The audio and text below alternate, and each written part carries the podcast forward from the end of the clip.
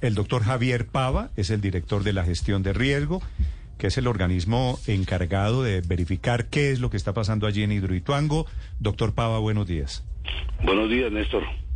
Estoy un poquito, estamos aquí todos, doctor Pava, desconcertados.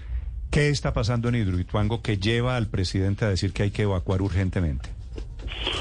Eh, estamos eh, haciendo un seguimiento, llevamos tres reuniones en el PMU con el PPM, la alcaldía, todos los organismos de nivel nacional, departamental y municipal, revisando, pues, digamos, los escenarios de riesgo que tiene el proyecto en este momento que el momento en el que, digamos, ellos han planteado que estarían listos para iniciar primeras operaciones, pero que a su vez no ha terminado la construcción. Esa fase es una fase bastante sensible, porque está aún en construcción y al mismo tiempo inicia un proceso de operación.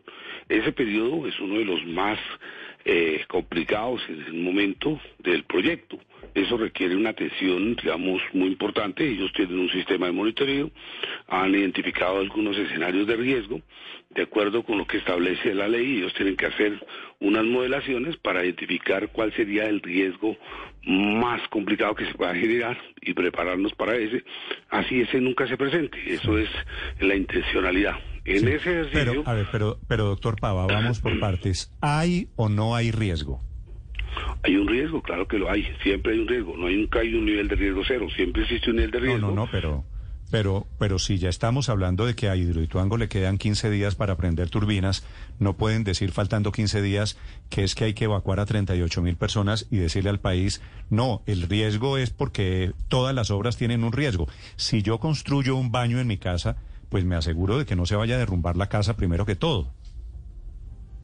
Sí, exactamente. Eso es una responsabilidad de PM, realizar todas las medidas de precaución para que eso nunca suceda. Pero donde eso llegue a suceder, nuestra función es proteger las familias que se encuentran a aguas abajo, que se encuentran expuestos si se llega a presentar alguna falla. Si no se presenta nada, pues no sucederá nada. Pero donde llegue a presentarse una falla de estas, si tengamos expuesta a una población, eso sí es nuestra responsabilidad proteger la vida de las personas. Ese es el ejercicio del gobierno. ¿Y cuál es el riesgo, doctor Pava? El riesgo es que se pueda presentar un destaponamiento del túnel de desviación derecho y eso pueda generar una avenida torrencial aguas abajo que podría arrastrar con agua, con lodo y demás y podría afectar las viviendas que podrían ser impactadas con el con esa avenida torrencial. Esa modelación ya la hizo, el PPM. Nos identificó hasta dónde llegaría el nivel de agua. Eso también se ha hecho en el pasado. Y la intención es que estas familias estén protegidas, sean evacuadas preventivamente mientras exista ese nivel de riesgo. Si el nivel de riesgo ya baja, pues digamos serían otras condiciones. Pero hoy hay una situación en la cuenca del, del, del río Cauca. Tenemos altos niveles de lluvia, tenemos unos niveles altos del río Cauca tenemos un momento en el que hay una incertidumbre, incluso con el tema del comportamiento del macizo rocoso, donde están las turbinas.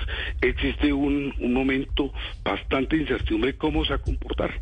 Por eso el tema de las pruebas, lo que más, para que tengan una tranquilidad absoluta. O sea, digamos, acá tenemos que primera medida, Pero el como dice el riesgo, presidente, es el tema de la protección de la vida. ¿El riesgo es que se desmorone el macizo? Existe, existen varios riesgos, efectivamente, desde el mismo momento, cuando estaban construyendo el proyecto, en procesos ahí se habló de que hay unos problemas graves de fracturamiento del macizo, que existen unas condiciones allí que requieren monitoreo, por eso se monitorea, por eso se pero- vigila. Pero, doctor Pava, hace cuatro años, bueno, casi cinco años, se produjo la emergencia en Hidroituango que produce el taponamiento del túnel que hoy nos dice usted podría destaponarse si entran en operación las primeras turbinas. ¿Hoy el riesgo es el mismo? ¿Subsiste? ¿Es similar a cuando se presentó la contingencia del 2018? No, los riesgos van cambiando de acuerdo con los diferentes escenarios. En este momento lo que ha hablado EPM es que estarían listos para entrar en operación de unas primeras turbinas. Eso genera unos nuevos riesgos. Esos riesgos son unas vibraciones que podrían trasladarse a vibraciones al macizo rocoso que ha tenido problemas en el pasado, que ha tenido problemas de fallamiento. Hay una incertidumbre de cómo se va a comportar ese macizo Sí. con esas vibraciones. Esa situación puede llevar a que se pueda presentar o no un colapso, Claro. no sabemos. Es Claro. posible que no, es posible que sí. Doctor Ante una incertidumbre y una evidencia de No, por Pero eso nuestra no lo- obligación es precaver. ¿Eso es no, no es lo que hacen los constructores, los planificadores, los ingenieros? Claro, esa es su tarea y nosotros estamos sencillamente como gobierno nacional diciéndole a ustedes que son los que conocen su proyecto, que conocen sus análisis, sus evaluaciones que han realizado, cuál es el nivel de riesgo que existe. Hay un nivel de riesgo allí. Como hay un nivel de riesgo, lo que nosotros ustedes deber es decir, hay un nivel de riesgo bajo o alto, hay un nivel de riesgo. es necesario proteger las familias que están aguas No, pero por supuesto, doctor Pava, y, y todo el país apoyará decisiones que no, claro la vida de la gente. Claro que hay que proteger, pero, claro, pero, simultáneamente, eh, el doctor Pava, el país se pregunta cómo es posible que a 15 días de prender Hidroituango salgan con que la montaña sobre la cual está construido Hidroituango se va a caer y que hay 38 mil personas que se pueden matar allí. Ese tema de la, del problema que existe en ese macizo rocoso no es de ahora, es de hace cuatro años cuando se presentó la emergencia. Allí hay informes y hubo reportes de los noticieros y los medios frente a los problemas que había de ese macizo. Se corrigieron problemas, se lograron trabajar unos temas de estabilización, pero no sabemos si eso es suficiente, si eso va a comportarse bien o no con la entrada en operación de unas turbinas que generan las vibraciones. Eso no se sabía, eso es lo que están haciendo ahora. Sí. Doctor Pava, hablando entonces del escenario actual, lo que está de por medio es que hay una fecha límite, que es el 30 de noviembre, después de la cual, si no entran en operación las dos primeras turbinas, tendrá que pagar una multa de casi 200 millones de dólares EPM por no entrar en operación y por no cumplir con los compromisos de producción de energía. Eh, y está también de por medio la necesidad de hacer más pruebas. En este escenario, en la unidad de gestión del riesgo recomienda a la CREC que levante la posibilidad de que haya sanciones a EPM si no entran en operación las dos turbinas el 30 de noviembre. ¿Ese es el escenario? A ver, yo estoy como director de la Unidad Nacional de Gestión de Riesgo de. Mi trabajo está en relación con el tema de recomendar medidas de protección de prevención con la comunidad. Y lo que estamos haciendo es actuando en esa medida. Es nuestro deber como gobierno decir, efectivamente, hay un nivel de riesgo que nos ha informado EPM que puede existir allí. Y en ese sentido, lo que recomendamos es que se haga la evacuación preventiva de las familias.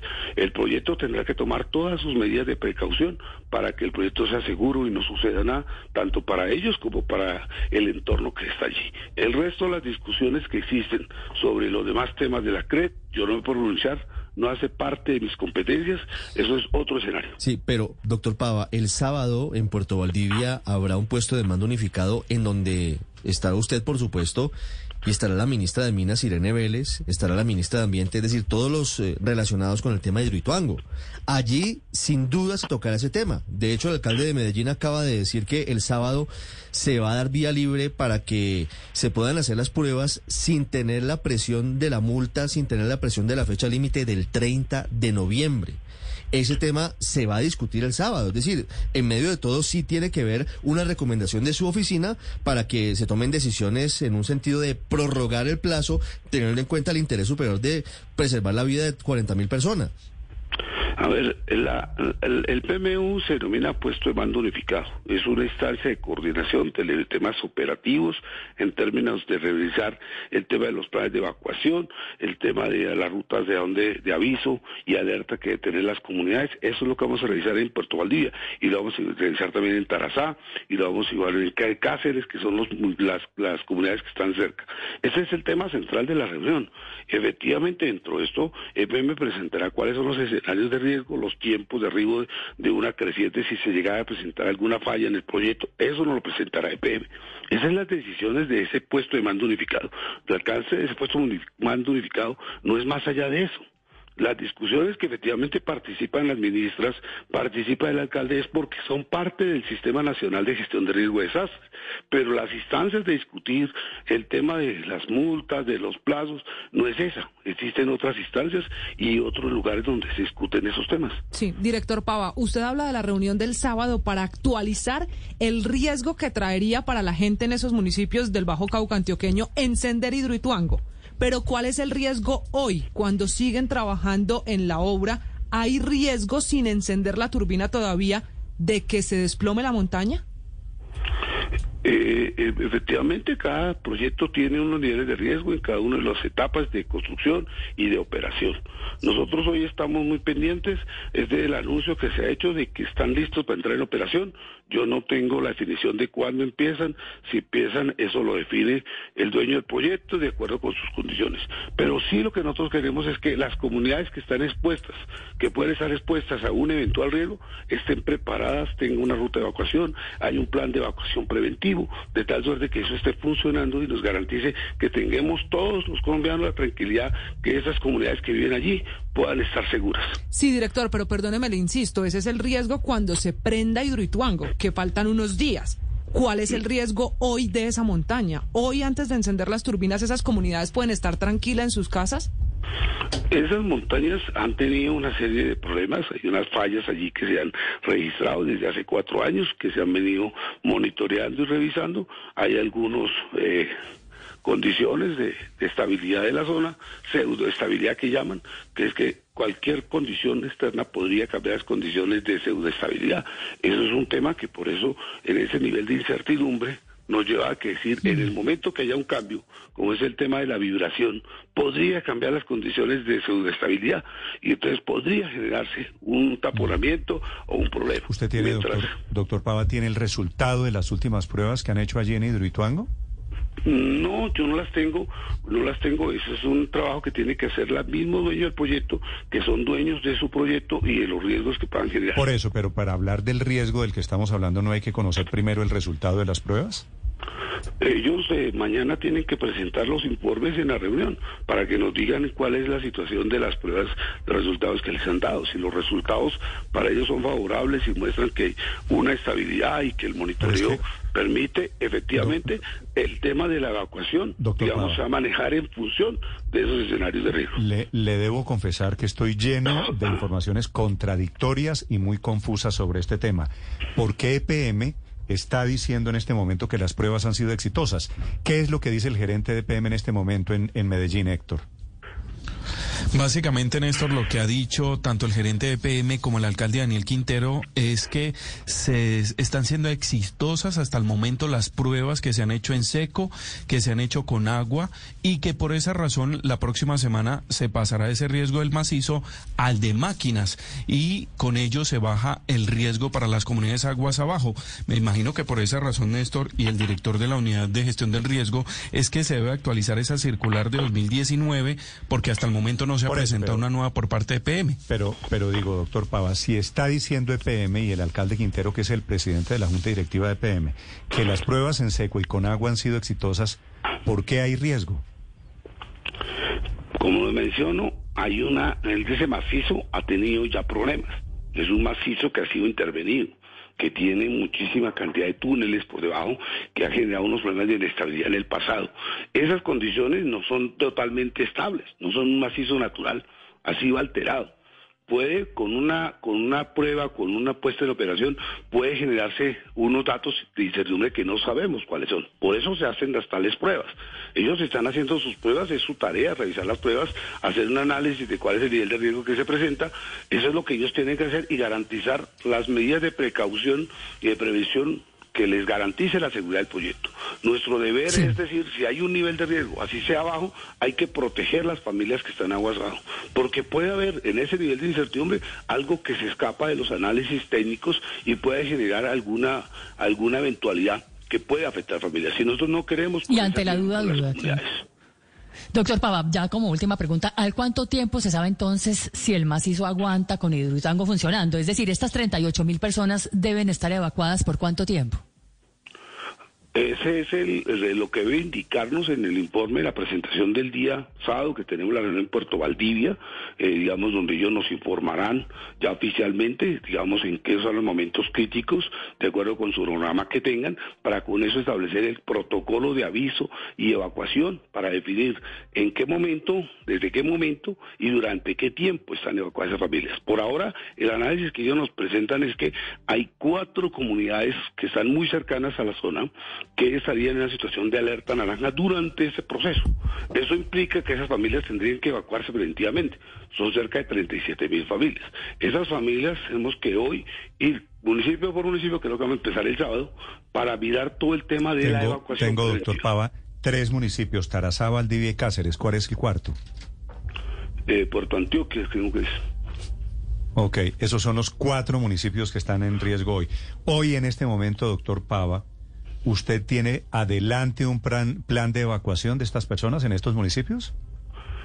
EPM, dentro de su obligación, tenía que hacer un plan de gestión de riesgos. Y dentro del plan de gestión de riesgo presentaron todo lo que sería el plan de contingencia y el plan de evacuaciones. Ya lo usaron en el pasado, vamos a revisarlo nuevamente, si es el mismo que tiene que utilizarse ahora, qué mejoras hay que hacer. Eso es parte de la discusión del sábado en Puerto Valdivia, después lo haremos igual en Terasa y en Cáceres.